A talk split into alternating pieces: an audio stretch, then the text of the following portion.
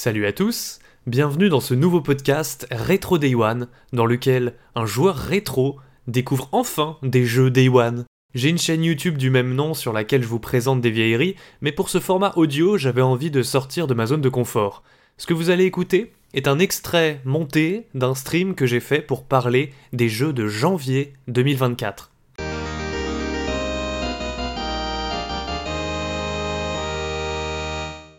Aujourd'hui, je vous propose quelque chose de différent de ce que j'ai l'habitude de faire en termes de contenu, puisque je vais parler de jeux qui sont sortis cette année, en 2024, et plus particulièrement les jeux de janvier 2024 auxquels j'ai joué en janvier 2024. C'est, ça semble extrêmement banal pour euh, des gens qui parlent de jeux vidéo sur internet, mais, mais moi, vous le savez peut-être, je suis spécialisé dans tout ce qui est console morte et jeux démodés.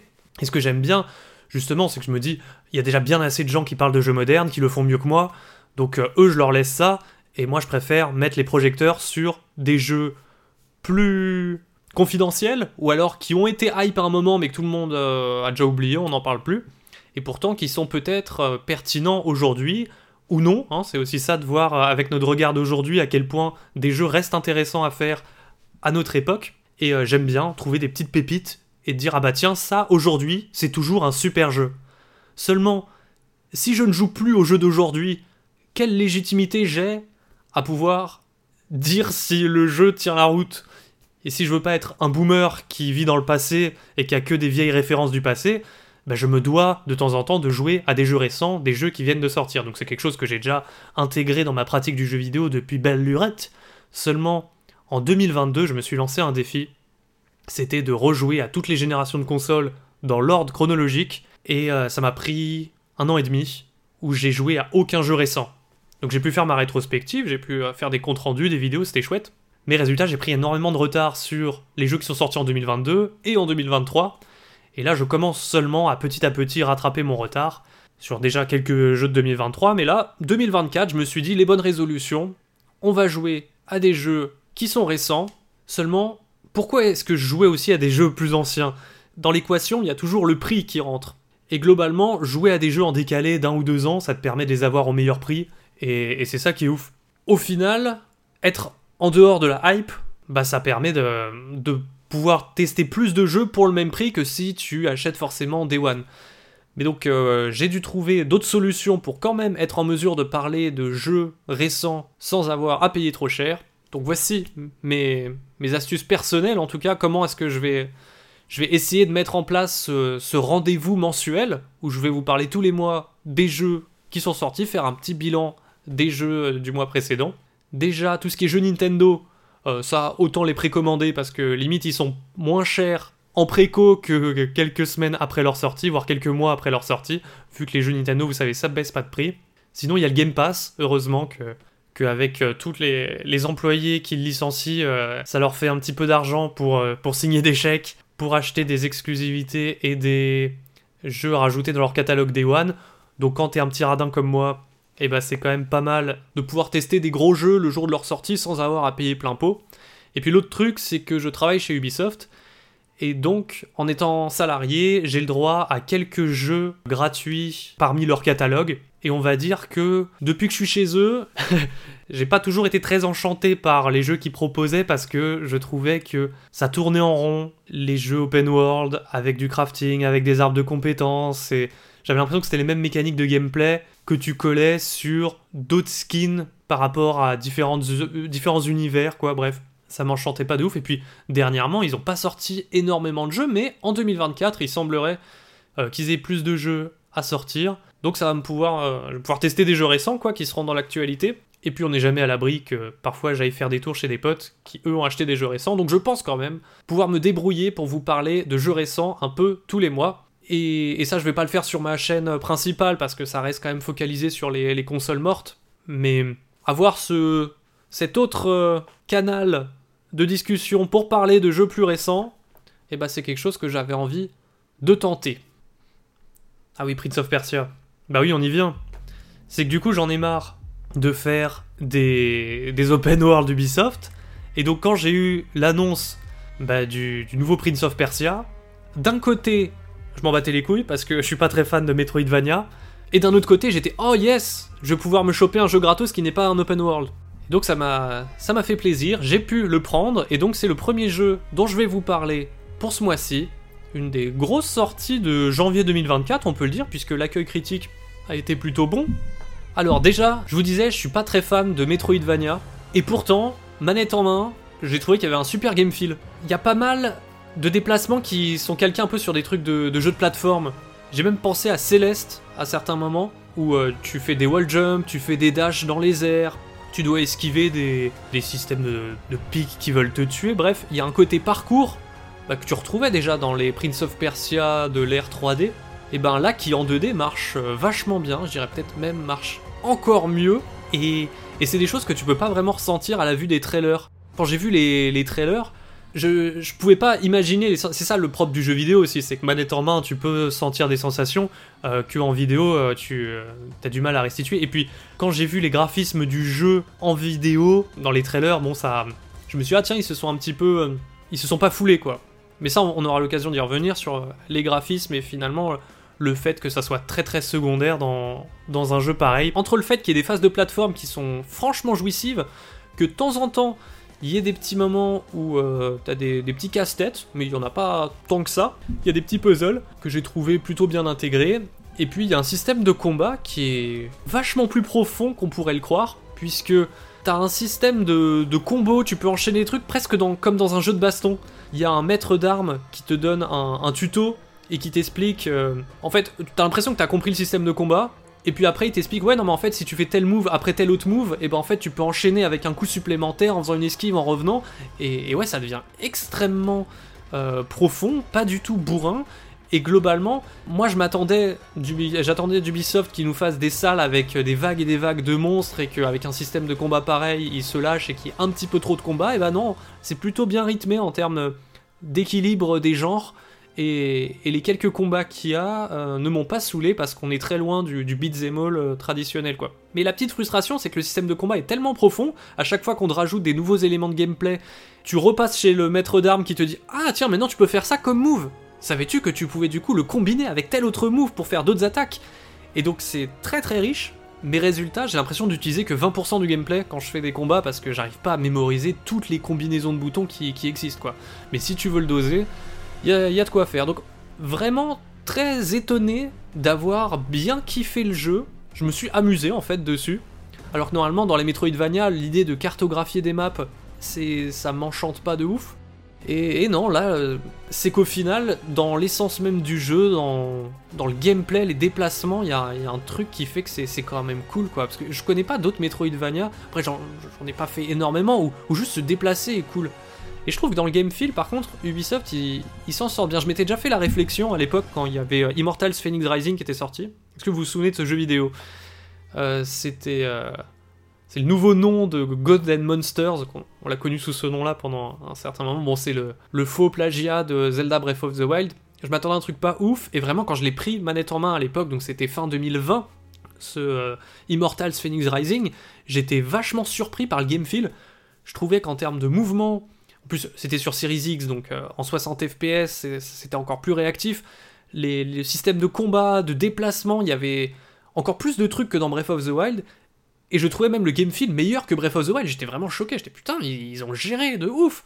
Et puis après, je me suis rendu compte que ça fait pas tout. Si t'as un monde qui est chiant, et bah le jeu euh, a quand même des lacunes. Et j'ai trouvé l'open world de Immortal Phoenix Rising euh, trop surchargé, rien te donnait envie, trop de trucs copier-coller.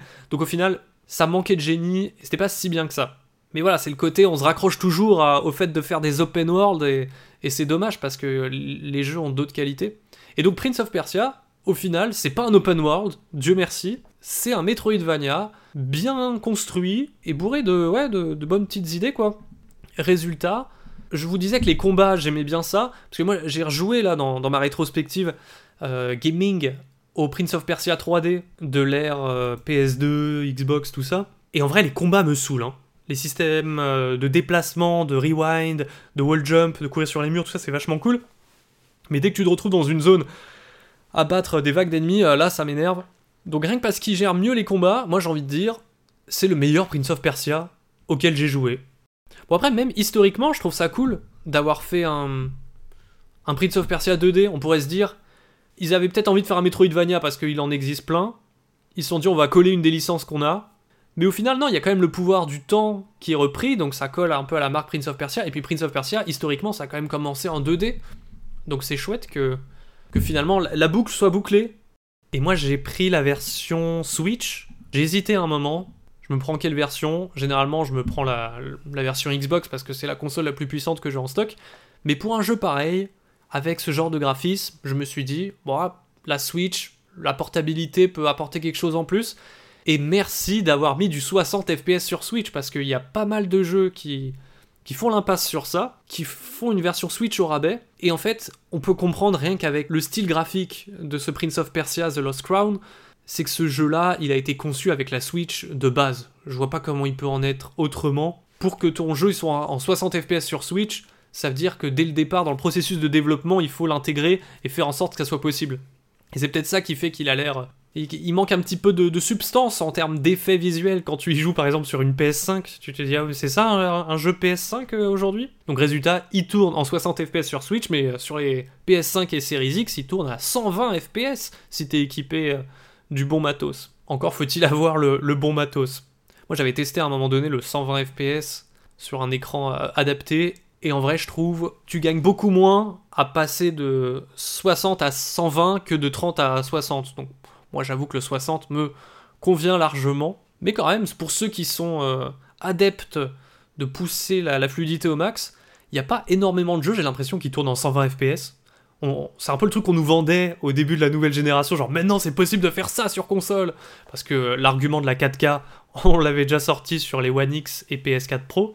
Donc là, c'était 120 FPS, mais au final, il y a très peu de jeux qui, proposent une modélisation euh, pas suffisamment détaillée qui permettent de, bah, de tourner à 120 FPS. Bon, c'est le cas de ce Prince of Persia, et donc sur toutes les machines, il tourne bien. J'ai téléchargé la version, euh, la démo sur Xbox de ce Prince of Persia pour comparer avec ma version Switch, et globalement, c'est kiff kiff. Hein. Il y, y, a, un peu plus de résolution sur la Xbox, forcément. Tu dis, ah ouais, c'est en 4K, mais bon, tu passes sur Switch, ah, c'est un peu plus pixelisé mais deux minutes après, c'est bon, tu t'en fous, t'as oublié. J'ai vu que la végétation, elle bougeait sur euh, Xbox. Sur Switch, euh, l'herbe, elle est figée. Mais à part ça, c'est. Moi, je privilégie la version Switch. Surtout que j'ai vu une vidéo de Digital Foundry qui compare euh, du coup les versions.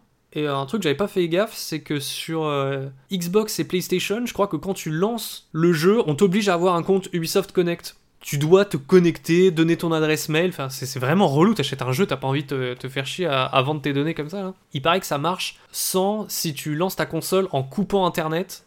Tu peux euh, bypasser ce truc. Mais sur Switch, par contre, on t'emmerde pas. Tu peux, dès que tu lances le jeu, tu dis non, je suis pas intéressé, je veux pas, et tu peux lancer le jeu. Donc, c'est intéressant. Ça peut-être que Nintendo empêche euh, ce genre d'éditeur à passer par un système de compte obligatoire, là où Sony et Microsoft euh, s'en foutent un peu. Mais par contre, j'ai aussi redécouvert ce que c'était les temps de chargement. C'est vrai que t'as vite tendance à l'oublier sur Next Gen. Dans un jeu pareil, tu passes d'un écran à un autre ou alors tu te téléportes. Normalement, ça s'enchaîne direct. Et sur Switch, t'as des petits écrans de chargement. Ah ouais, c'est vrai que. Ouais, il n'y avait pas de SSD euh, sur la Switch. Mais globalement, j'avais envie de lancer un petit peu une discussion avec vous au niveau de, de la génération qui est ralentie par des consoles moins puissantes. On peut dire que la Switch est à la traîne. Certains peuvent dire ouais mais la Switch elle ralentit la, génération. Non, je pense pas que c'est plutôt ça. C'est plutôt la, Switch est à l'arrière et a tendance à galérer à rattraper ce qui se fait sur les, les consoles plus puissantes. Il y avait plutôt ce débat sur la sortie de la Xbox Series S où les gens disaient ouais on, se prend pas des claques graphiques parce que euh, vu que les jeux doivent aussi tourner sur Xbox Series S et bah ça, ça bride les développeurs et ils peuvent pas faire le jeu qu'ils voudraient euh, parfaitement next-gen parce que ça doit tourner sur, euh, la petite console à 300 balles de Microsoft. Ce qui en soi est plutôt faux parce que globalement c'est plutôt positif le fait qu'il y ait une Xbox euh, Series S. Ça pousse les développeurs à plus optimiser leur jeu. Et résultat, grâce à la Series S, les versions sur PS5 et Xbox Series X tournent encore mieux. On l'a vu avec, avec Baldur's Gate 3 là récemment, je crois qu'il tourne mieux sur Next Gen grâce aux optimisations qui, ont été faites pour pouvoir porter le jeu sur Series S. Et au final, je trouve qu'on a atteint un tel stade de photoréalisme et de performance graphique que maintenant c'est normal que d'une génération à l'autre, on soit pas bluffé comme ça a pu être le cas dans, dans le passé. On passe à une nouvelle génération et on s'attend à retrouver la même claque que de la PS2 à la PS3, mais non, ça c'est fini. Et donc, parfois on cherche un peu un coupable, et c'est peut-être ça, on se dit, ah, j'ai pas une claque, graphique, alors c'est la faute de elle, là, la série S. Et en plus, c'est Microsoft, donc vu qu'en France, on est plutôt joueur PlayStation, on aime bien taper sur, euh, sur Xbox. Mais donc, quand je vois que déjà sur Switch, on peut continuer de sortir des nouveaux concepts de jeux, des nouveaux jeux qui, qui ludiquement sont super intéressants, qui arrivent à me réconcilier avec le Metroidvania. Je vous dis, quand je joue à Prince of Persia sur Switch, j'en avais rien à carrer des graphismes. Et ça, je trouve ça beau. J'ai limite envie que Nintendo ne sorte pas de nouvelles consoles et reste sur la Switch pour encore un paquet d'années, quoi. Genre, moi, ça, m'enchante l'idée que pendant 10 ans, il puisse encore y avoir des jeux sur Switch, encore des jeux sur PS4, parce que dans 10 ans, la plupart des jeux qui sortiront, on le sait, n'auront pas besoin de plus de puissance. Déjà, je me souviens que sur, euh, sur PS4, si t'exclus les gros éditeurs AAA, en vrai, une grande partie des jeux japonais auxquels je jouais, ou des jeux indés, ou des jeux à droite à gauche, la plupart, je me dis, bah en vrai, ils auraient carrément pu sortir sur PS3 ou 360. Bon, ils seraient sortis en, 25 images secondes parce que euh, c'est un peu de la merde, c'est en termes de développement, ces, consoles-là. Mais c'est pour dire que ça peut tourner sur ces machines. Euh, c'était très rare que des jeux exploitent à leur plein potentiel des consoles comme la PS4. Quoi. Au, lancement de la PS4, il y avait Killzone 4 franchement, même aujourd'hui, par rapport à la masse de jeux, je parle pas juste des, gros AAA, mais il n'y a pas énormément de jeux qui sont plus beaux que Killzone 4. Et dans la sphère indé, n'en parlons pas, et dans les JRPG euh, non plus. Alors qu'on parle d'un jeu de, 2013. il n'y a pas besoin en plus de faire euh, plus d'effets visuels, plus de lumière, plus de, plus de modélisation, tout ça. Et donc si toute ta, ta console n'est pas exploitée à son plein potentiel, bah à quoi bon sortir des consoles encore plus puissantes? Donc je me dis, la Switch, elle tient tellement un concept stylé que j'ai même pas envie d'en avoir une nouvelle. Mais donc Nintendo, ils sont un peu à contre-courant, je me dis, si ils doivent sortir une nouvelle machine, c'est pas juste pour sortir des nouveaux graphismes, c'est qu'ils vont nous sortir un nouveau gimmick qui va permettre des nouveaux gameplays. Je sais pas, genre un, deuxième écran sur une console portable, et, euh, là, bim, t'as as des choses un peu nouvelles, euh, ludiquement, que sur la précédente.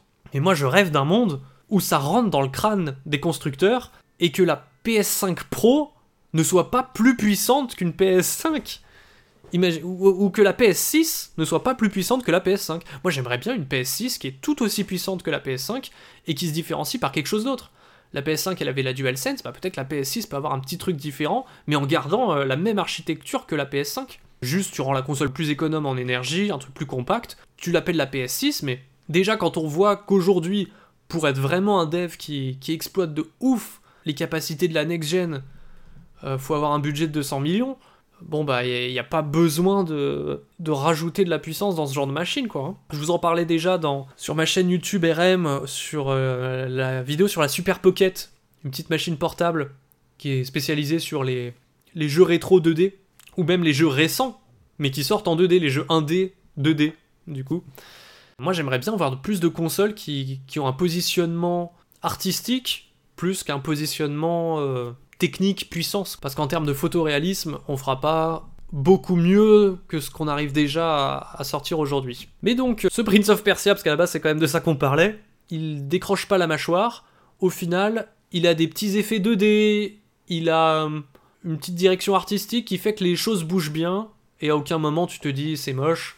Et au final, je trouve que c'est c'est bon pour l'industrie de se dire que bah un gros studio comme Ubisoft ose sortir un jeu qui a une gueule de jeu PS3 60 sur une console comme la PS5. Alors que je vous rappelle qu'à l'époque de la PS3, il y a plein de jeux qui ne sortaient pas, qui continuaient de sortir sur PS2 parce que fallait pas montrer que la PS3 avait des graphismes type PS2. Donc tous les portages de, de la PSP, ça arrivait sur la PS2, pas sur la PS3. Alors que plus tard, bah, on a bien eu des jeux PS Vita qui ont été portés sur PS4 ça, posait plus un souci à partir de là. Bon, on va, clôturer euh, le chapitre euh, Prince of Persia. Hein. Je trouvais ça pratique. Euh, dans, un Metroidvania, l'idée c'est de cartographier la map, de voir un peu tous les embranchements. Et moi, il y a pas mal de jeux où, dans les Metroidvania, enfin, il y a des styles comme ça, je sais que c'est pas, c'est pas trop ma cam.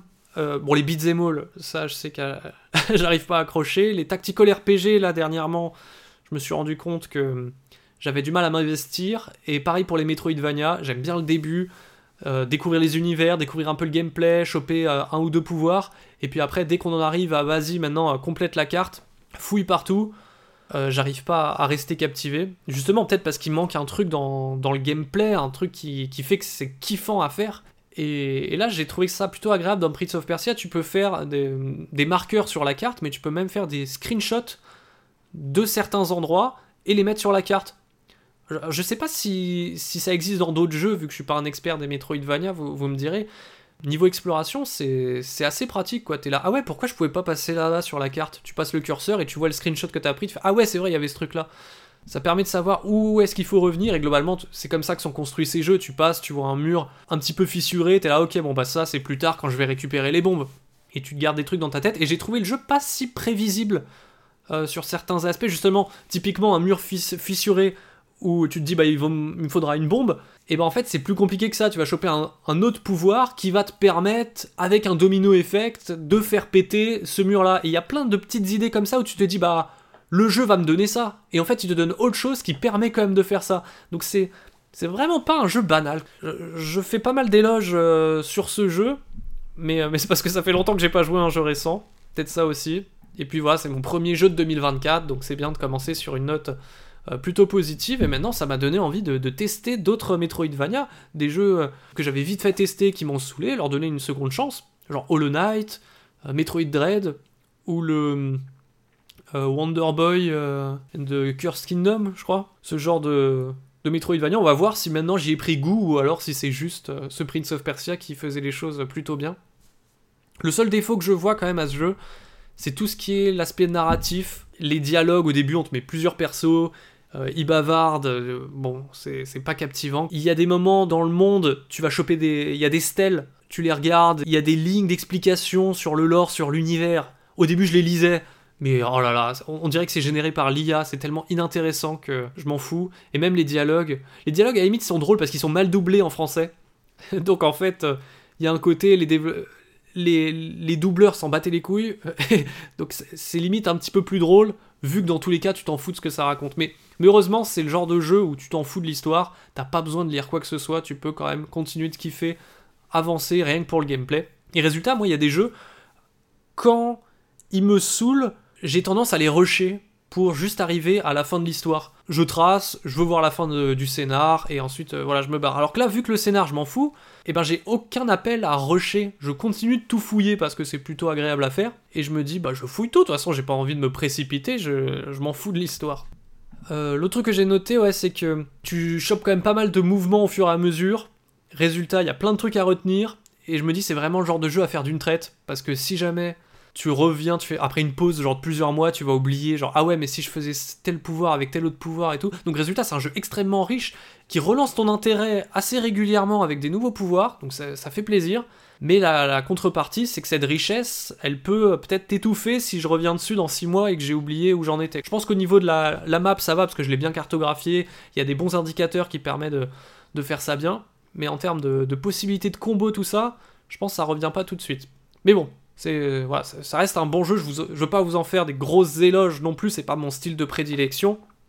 Mais disons que c'est le genre de jeu qui, voilà, c'est un bon 8 sur 10 quoi. Tu vois, dans, le monde du jeu vidéo, il y a tellement de, recettes recyclées, de, bons jeux, gros budget, mais qui font un petit peu tous euh, les choses de la même façon.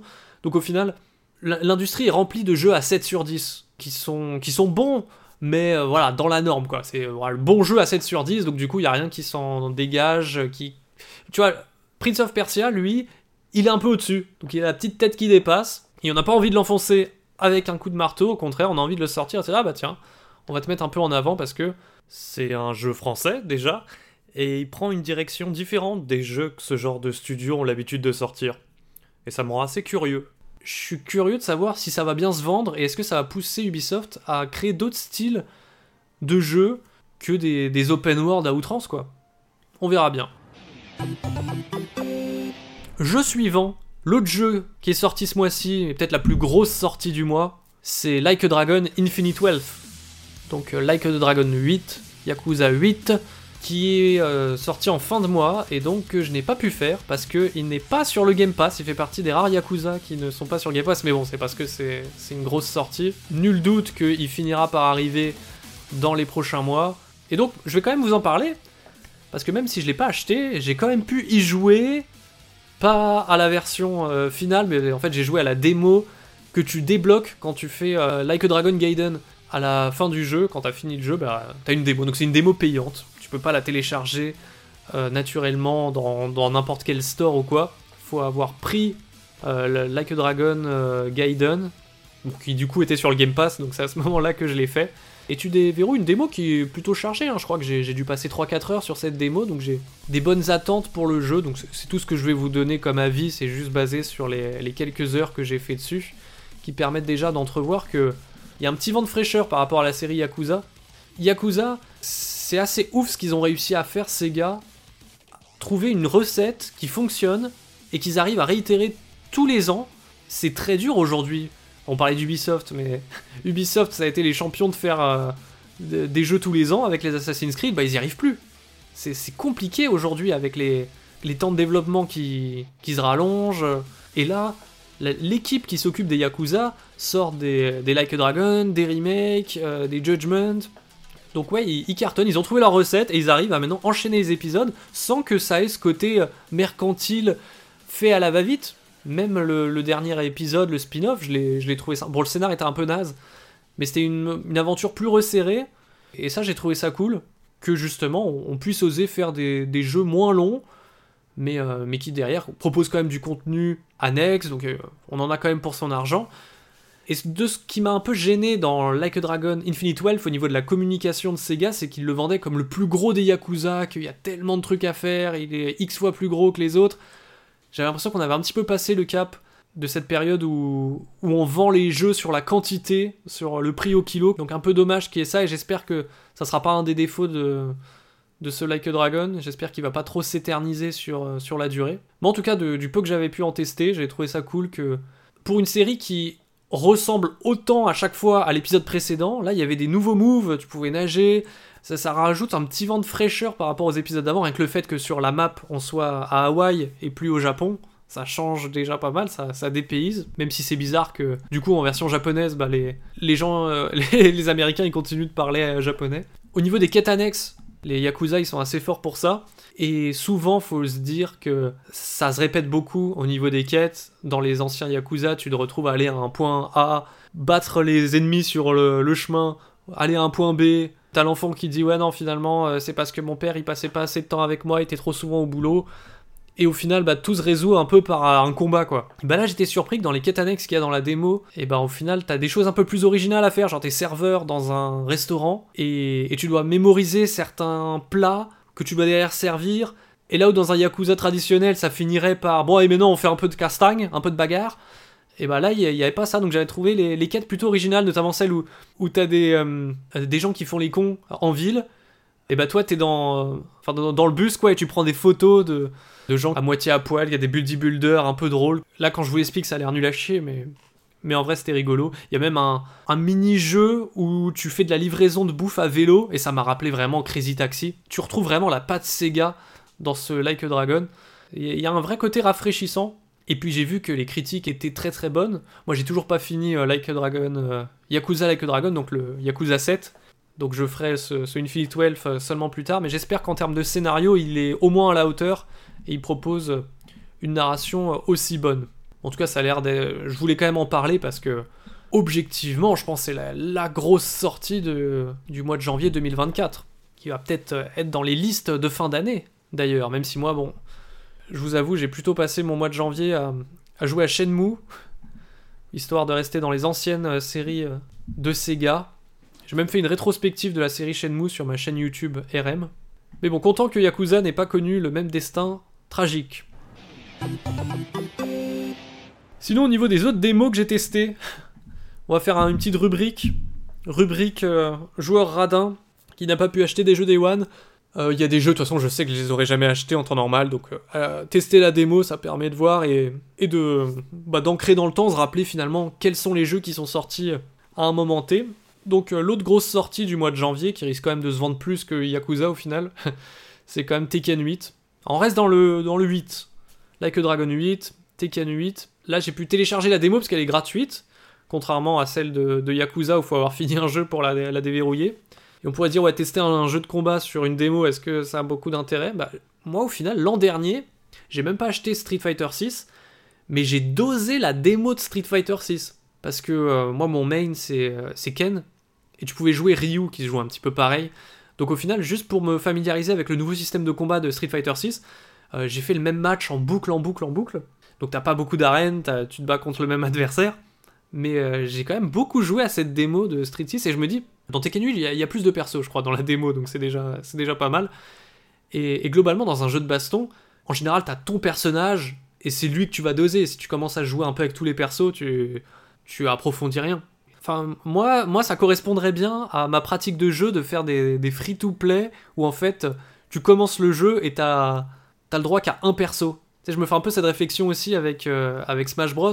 Il y a énormément de persos, sauf que moi, bah, j'utilise toujours le même, quoi. Donc, euh, j'aurai la possibilité au final de même pas avoir les autres persos débloqués si ça peut permettre de baisser le prix de mon jeu. Donc Street Fighter 6, euh, j'aimerais bien pouvoir par exemple jouer en ligne et pourtant être limité à qu'un seul personnage, celui auquel je joue. Pareil pour le mode arcade. Mais donc Tekken 8 par contre, j'ai l'impression que c'est un peu moins dosé e-sport, compétition, J'étais surpris dans la démo de voir qu'il y a un mode histoire et qu'il y a même un récap des scénarios des 7 Tekken précédents. Je me dis, mais attends, c'est un vrai truc ça Et pour chaque Tekken, t'as as un résumé de l'histoire. Bon, j'ai regardé par curiosité pour voir qu'est-ce que ça pouvait bien raconter. Bon, bah, c'est. C'est du niveau de Prince of Persia, hein. c'est pas le scénar dans, Like a Dragon. Donc, pas très intéressant, mais. Mais du coup, j'ai pu découvrir que ça a l'air d'être un peu comme Mortal Kombat dans le sens où t'as des petites scénettes avec des persos, il y a un lore, et t'as des cinématiques, et puis après, bah, t'as as un combat qui vient illustrer ça. Donc c'est assez différent de ce qu'on peut trouver dans, dans les modes histoire d'un Street Fighter, par exemple.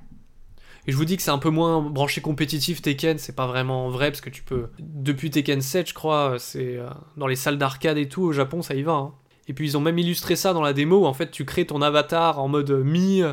Avatar Xbox 360 et tu te balades dans des salles d'arcade et tu affrontes d'autres joueurs je pense qu'ils veulent pousser le côté euh, compétitif. Mais quand je dis que c'est pas compétitif, c'est dans le sens où Tekken 8 et Tekken de manière générale, c'est un peu comme Mortal Kombat. J'ai l'impression que c'est acheté par pas mal de gens qui, sont, qui accrochent à l'univers général de ces jeux-là. Et ce mode histoire permet de l'apprécier même en y jouant tout seul. Et c'est pour ça que Street Fighter, je crois que ça se vend quand même beaucoup moins bien Street Fighter que, Mortal Kombat et Tekken parce que Street Fighter, il vise avant tout les, joueurs compétitifs, ceux qui ont envie de, de doser euh, le 1v1. Sinon, l'autre démo que j'ai testé, c'était Another Code, la Recollection, donc la compile. Moi, j'ai trouvé ça chiant. Je vais pas en parler très longtemps. Ce côté euh, jeu Wii qui a vieilli. Je me dis peut-être qu'à l'époque, ça devait être cool. Là, ce style d'énigme, oh, ça, c'était tellement bateau. Peut-être que le scénar devient bien après. Peut-être qu'il faut kiffer l'univers, l'ambiance générale du jeu déjà pour accrocher. Moi, quitte à faire des énigmes dans un, jeu Wii, je préfère jouer à Zack Wiki qui, a des puzzles bien designés. Là, Another Code, euh, ça m'a très vite saoulé. Et sinon, là, dans la liste que j'ai notée, le dernier gros jeu de janvier 2024, c'est The Last of Us Part 2 Remastered. Je n'ai pas la PS5, donc je n'ai pas pu le tester. J'ai juste vu le comparo euh, sur internet entre bah, la version PS4 et la version PS5. Globalement, c'est à peu près la même chose, si ce n'est que le temps de chargement initial sur euh, la version PS5 est plus court, parce que même la version PS4 sur PS5, le temps de chargement initial est un peu long. Mais vu qu'après le jeu s'enchaîne sans coupure, après on s'en fout qu'il n'y ait, pas de, chargement. Et par contre, j'ai les fait sur PS4, donc je vais quand même pouvoir vous donner euh, mon avis sur, euh, le jeu. J'ai pas eu l'occasion de le faire sur mes vidéos. Vous donner mon avis sur The Last of Us Part 2. Ah, il y, a eu du bad buzz à l'époque euh, sur ce jeu. Aujourd'hui, j'ai l'impression qu'on on parle plus trop de, de ce bad buzz qu'il y a eu à l'époque. On dit juste, bon, bah, le jeu est ressorti, voici ses qualités. Alors qu'à l'époque, j'ai l'impression que c'était pas mal pollué par euh, tout ce qu'il y avait autour, au niveau des leaks, des gens qui, qui aimaient pas l'histoire, tout ça. Euh, mais sinon, ouais, sur la version PS5, sinon j'ai noté qu'il y avait des bonus, making of, euh, il y a un mode rogue-like, un peu de contenu en plus et, des commentaires des, développeurs si, si t'es un fan hardcore qui en veut toujours plus. Moi, j'en veux pas plus, mais bon, si t'es un fan, ça coûte 10 euros de plus d'upgrader sa version PS4. Ça, c'est pas mal parce que en soi, il sort pas plein pot. Parce que je crois que le premier The Last of Us, quand il est ressorti sur PS5, coûtait 80 balles. Alors que là, la version remastered coûte 50 balles. Euh, plein pot, mais en vrai, tu te prends la version PS4 d'occasion dans un cache ou sur Vinted, t'en as pour 10-15 balles, je pense. Et derrière, t'achètes l'upgrade à 10 euros sur le store. Et, tu te mets bien pour la moitié du prix euh, du jeu neuf. Donc ça me semble être euh, une raison de plus de se diriger vers les achats rétro et prendre ces jeux en version boîte PS4. Donc ouais, c'est plutôt honnête en termes d'upgrade à 10 euros. Je crois qu'en plus, t'as des, des fonctionnalités en plus dans ta manette. Et le jeu est un petit peu plus euh, lissé, un peu plus beau, un peu plus fluide, tout ça. Mais euh, moi, quand je l'avais fait sur PS4, le jeu était déjà très beau, hein, même en 30 FPS. Même si j'ai souvenir que je m'étais abonné au PlayStation Now, feu PlayStation Now à ce moment-là, et j'ai joué à Infamous Second Son, et j'ai enchaîné direct avec The Last of Us Part 2, et je crois que les deux se passent à Seattle, donc c'est marrant, je pouvais comparer comment un jeu de tout début de vie de PS4 pouvait un peu illustrer la même ville, mais euh, avec un autre euh, jeu qui lui par contre sortait la toute fin de vie de la PS4. Donc là, euh, Naughty Dog maîtrisait quand même vachement bien la bête. Et moi j'ai été surpris de ne pas avoir pris une très grosse claque graphique avec ce Last of Us Part 2. Je m'attendais à vraiment plus après Infamous qui était sorti 6 ans, 6 ans avant quand même. Mais en fait, là j'ai vu la performance technique sur la réalisation de The Last of Us, c'est c'est tout ce qui est les personnages, les animations, quand ils parlent, le jeu d'acteur. T'as l'impression de mater un vrai film. Il y a une telle justesse dans chaque mouvement, dans les poses. Et, ouais, quand tu joues à un autre jeu à côté, où t'as les dialogues un petit peu plus plats, les, les persos ils se tiennent différemment, c'est pas aussi bien joué. Ouais, il y a dans le sens du détail, la réalisation, elle est inégalable. C'est pas étonnant que c'est ça qu'ils aient décidé d'adapter en série euh, par HBO c'est pas surjoué comme dans d'autres jeux, les, visages sont vraiment expressifs, c'est pas ridicule, c'est. Non, c'est pas mal. Donc euh, sur PS4 déjà c'était polish, sur PS5 euh, sans doute aussi. T'as pas genre de, de clipping, de bug. Après c'est pas un open world donc il y, a moins de risques d'avoir ce genre de choses. C'est quand même un jeu bien réalisé, qui sait ce qu'il veut faire.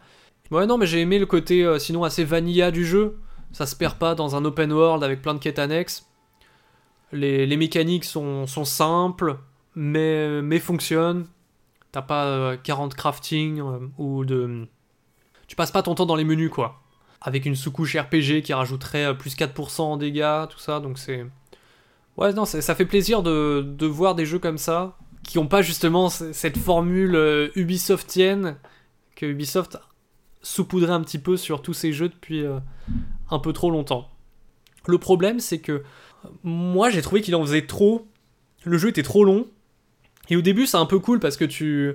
C'est un peu immersif, tu vois, on te met en condition, t'as des zombies que t'essayes d'esquiver, t'as un côté puzzle en fait dans la résolution de chaque zone sur ok, bah dans quel. C'est presque un jeu d'infiltration, dans quel ordre j'attaque euh, chaque ennemi pour pouvoir compléter la zone, et ça demande un effort mental plus que dans un jeu où il suffit juste de tirer sur tout le monde. Donc la boucle de gameplay marche très bien, mais résultat, cette même concentration qui te demande à chaque fois que tu arrives dans une nouvelle zone, et encore, et encore. Et à chaque zone, j'ai l'impression que c'est tout le temps la même formule. Moi, j'ai trouvé le jeu trop long par rapport à ce qu'il avait à proposer. Et même si c'est un petit peu mieux que dans le 1, au final, quand t'as déjà joué au 1, c'est. À part si t'es complètement amoureux de la formule, moi je trouve le jeu vraiment trop long. Et puis même le scénar, même si la narration est très bonne, le jeu d'acteur, tout ça, je sais pas ce que vous en avez pensé, mais le, scénar de The Last of Us Part 2, c'est que des trucs prétextes. Ça parle, mais on, s'en fout un peu de ce que ça raconte. Chaque fois, c'est bon, bah, on va aller euh, dans une autre euh, zone remplie d'infectés. On va aller à, en haut de la tour radio pour voir si on arrive à émettre un signal. C'est toujours les mêmes, euh, les mêmes rouages.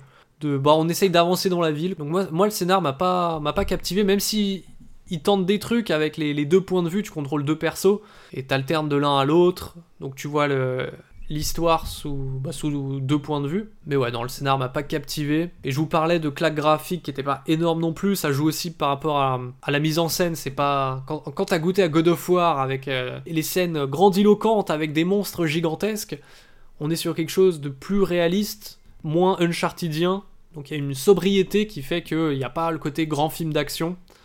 Et moi, au final, quand je joue à des grosses exclus Sony, bah, j'ai envie de voir un blockbuster. J'ai envie de m'en mettre plein les yeux. Et il a pas trop rempli cette fonction pour moi. Je trouve ça dommage que ça soit un peu plus de la même chose.